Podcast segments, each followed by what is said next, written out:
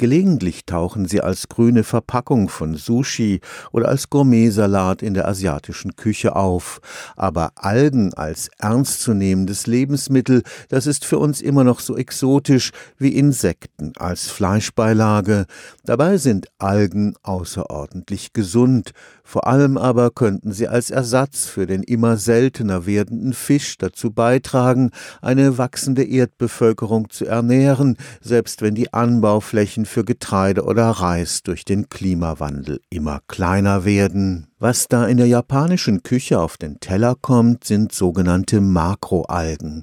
Was die Wissenschaftler aber interessiert, sind die mit bloßem Auge kaum sichtbaren Mikroalgen die Mikroalgen als Rohstofflieferant für die Ernährungsindustrie. Ein Großteil unserer Produkte, die wir zu uns nehmen, sind ja verarbeitete Produkte. Deshalb stellen wir uns vor, dass die Alge den Rohstoff liefert, das Protein, die Omega-3-Fettsäuren oder die Vitamine. Also unsere Vorstellung ist es nicht, das ist vielleicht auch für manche abschreckend, ja, weil ungewohnt, dass wir die Algen als ganze Alge zu uns nehmen. Die Agrarbiologin Dr. Christine Rösch forscht am Karlsruher Institut für Technikfolgenabschätzung zu den Themen Nachhaltigkeit und Umwelt.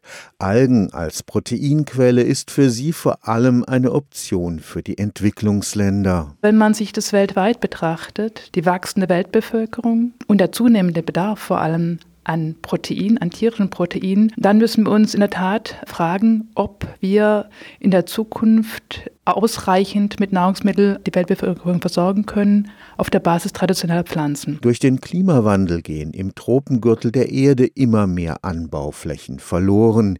Hier könnten große Algenkulturen entstehen. Die Algen haben im Vergleich zu traditionellen Pflanzen den großen Vorteil, dass sie a kein Ackerland brauchen. Sie sind Wasserorganismen. Sie gedeihen in Systemen, die mit Wasser betrieben werden. Das sind dann technische Systeme. Das können entweder Teiche sein oder eben Röhrensysteme. Und sie haben einen deutlich höheren Ertrag pro Fläche. Und da Fläche knapp ist bei einer wachsenden Weltbevölkerung, könnten die Algen hier beitragen. Große geschlossene und gläserne Röhrensysteme könnten als eine Art Gewächshäuser für die Mikroalgen dienen. Gerade in diesen Gebieten, wo wir keinen fruchtbaren Boden haben, aber ausreichend Sonne, aber vielleicht auch wenig Wasser, dass wir dieses geschlossene System nehmen und das Wasser immer wieder rezyklieren, also mindestens 90 Prozent immer wieder aufbereiten durch die Sonnenenergie, die es dort im Überfluss gibt, sodass wir theoretisch in der Wüste Nahrungsmittel produzieren können. Das wäre die Vision. Stefan Fuchs, Karlsruher Institut für Technologie